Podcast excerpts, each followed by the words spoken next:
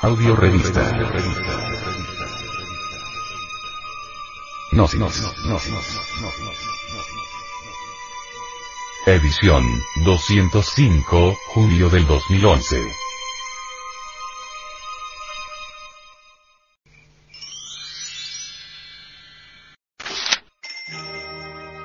Hacia la noche. El yo psicológico. Por Samael Aumeor. Hay necesidad de despertar. Ante todo, tenemos que aceptar la doctrina de los muchos. No quiero obligarles a ustedes a aceptar esa doctrina en forma dogmática. Únicamente quiero invitarlos a la aceptación mediante una reflexión analítica de fondo. Basta con que comprendamos que estamos llenos de terribles contradicciones. Basta con saber que no somos los mismos ni siquiera media hora. Nosotros mismos nos damos cuenta de nuestras contradicciones, mas no las arreglamos tratando de hacer malabares mentales con el propósito de, de autoengañarnos. Si aceptáramos nuestras contradicciones, si aceptáramos que un rato estamos diciendo una cosa y otro rato otra, que hoy estamos jugando a amor y mañana estamos odiando, pues terminaríamos francamente locos.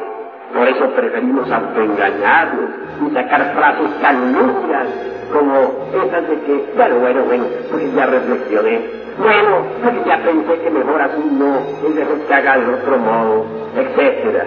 Así nos autoengañamos. Sí, es que yo soy muy reflexivo. Sí, es que analizando las cosas me resulta mejor de esta manera y no de aquella como en principio había pensado. Qué manita tan tonta de autoengañarnos, ¿verdad? ¿Dónde está nuestra individualidad? Hoy damos una palabra y mañana damos otra, hoy decimos una cosa y mañana otra. ¿Cuál es verdaderamente la continuidad de propósitos que tenemos? Dentro de nosotros tiene mucha gente, muchos fantasmas de nosotros mismos, muchos yoes. Cada uno de esos tales yoes es una persona completa por sí misma. Es decir, en el, dentro del cuerpo humano habitan muchas personas. Habita el yo, yo, el yo amo, el yo envidio, el yo tengo celos, el yo tengo lujuria, etcétera, etcétera, etcétera. Hay también yoes, dijéramos, prestidigitadores, que son capaces de producir ruidos, sonidos, levantar mesas, hacer eh, malabares de toda especie. Eso lo saben bien los especialistas en magia práctica, en psiquismo de tipo experimental. Pero si nosotros no analizamos, si nosotros no reflexionamos sobre la doctrina de los muchos, si realmente rechazamos así porque sí, si no nos abrimos a lo nuevo, no será posible entonces cambio alguno. Cuando aceptamos la doctrina de los muchos, estamos en posibilidad de cambiar. Cuando aceptamos la doctrina de los muchos, estamos resueltos de verdad a eliminar a esos muchos que vienen dentro de nuestro interior a fin de liberar la conciencia y despertar radicalmente. Ante todo, se hace necesario aceptar la doctrina de los muchos. Esta cuestión del mí mismo, lo que yo soy, eso que piensa, siente y actúa, es algo que debemos autoexplorar para conocer profundamente. Existen por doquiera muy lindas teorías que atraen y fascinan. Empero de nada serviría todo eso si no nos conociésemos a sí mismos.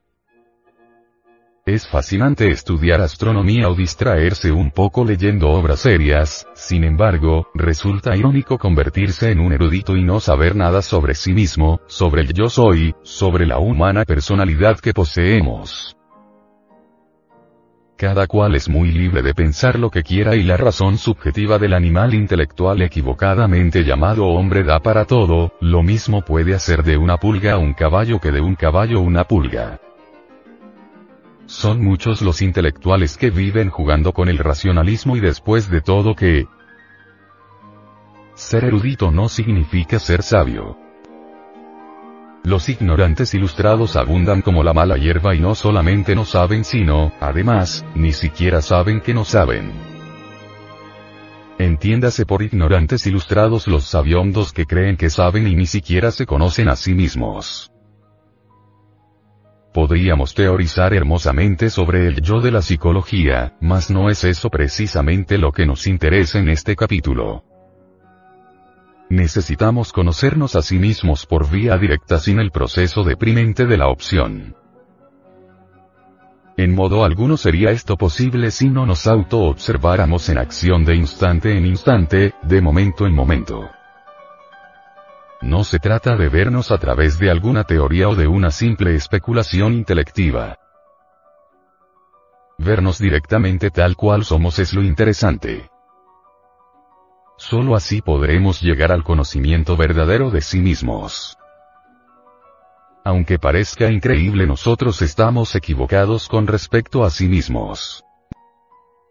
Muchas cosas que creemos no tener tenemos y muchas que creemos tener no tenemos.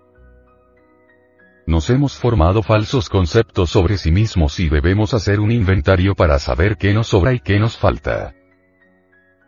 Suponemos que tenemos tales o cuales cualidades que en realidad no tenemos y muchas virtudes que poseemos ciertamente las ignoramos. Somos gente dormida, inconsciente y eso es lo grave. Desafortunadamente pensamos de sí mismos lo mejor y ni siquiera sospechamos que estamos dormidos. Las sagradas escrituras insisten en la necesidad de despertar, mas no explican el sistema para lograr ese despertar. Lo peor del caso es que son muchos los que han leído las sagradas escrituras y ni siquiera entienden que están dormidos. Todo el mundo cree que se conoce a sí mismo y ni remotamente sospechan que existe la doctrina de los muchos. Realmente el yo psicológico de cada cual es múltiple, deviene siempre como muchos. Con esto queremos decir que tenemos muchos yoes y no uno solo como suponen siempre los ignorantes ilustrados. Negar la doctrina de los muchos es hacerse tonto a sí mismo, pues de hecho sería el colmo de los colmos y ignorar las contradicciones íntimas de que cada uno de nosotros posee. Voy a leer un periódico, dice el yo del intelecto. Al diablo con tal lectura, exclama el yo del movimiento. Prefiero ir a dar un paseo en bicicleta. ¿Qué paseo ni qué pan caliente? grita un tercero en discordia. Prefiero comer, tengo hambre. Si nos pudiésemos ver en un espejo de cuerpo entero, ¿cuál somos? Descubriríamos por sí mismos en forma directa la doctrina de los muchos. La humana personalidad es tan solo una marioneta controlada por hilos invisibles. El yo que hoy jura amor eterno por la gnosis, es más tarde desplazado por otro yo que nada tiene que ver con el juramento. Entonces el sujeto se retira. El yo que hoy jura amor eterno a una mujer es más tarde desplazado por otro que nada tiene que ver con ese juramento, entonces el sujeto se enamora de otra y el castillo de naipes se va al suelo. El animal intelectual equivocadamente llamado hombre es como una casa llena de mucha gente.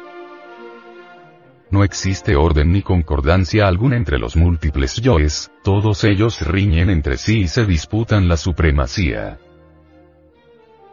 Cuando alguno de ellos consigue el control de los centros capitales de la máquina orgánica, se siente el único, el amo, empero al fin es derrocado. Considerando las cosas desde este punto de vista, llegamos a la conclusión lógica de que el mamífero intelectual no tiene verdadero sentido de responsabilidad moral. Incuestionablemente lo que la máquina diga o haga en un momento dado, depende exclusivamente del tipo de yo que en esos instantes la controle. Reflexionando todas estas cosas podemos inferir claramente que lo único digno que nosotros poseemos en nuestro interior es la esencia, desafortunadamente la misma se encuentra enfrascada entre todos esos múltiples yoes de la psicología revolucionaria. Es lamentable que la esencia se procese siempre en virtud de su propio embotellamiento. Incuestionablemente la esencia o conciencia que es lo mismo, duerme profundamente.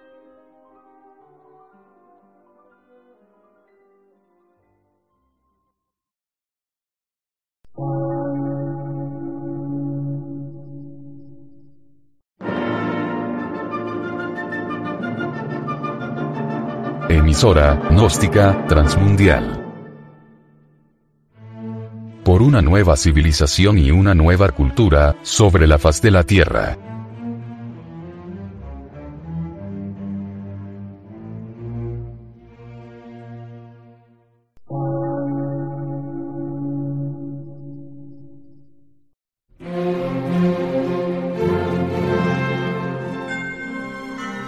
Medio de radiodifusión.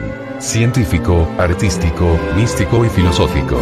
De la Asociación Colombiana de Centros de Estudios Gnósticos, Antropológicos, Psicológicos y Culturales. A. C.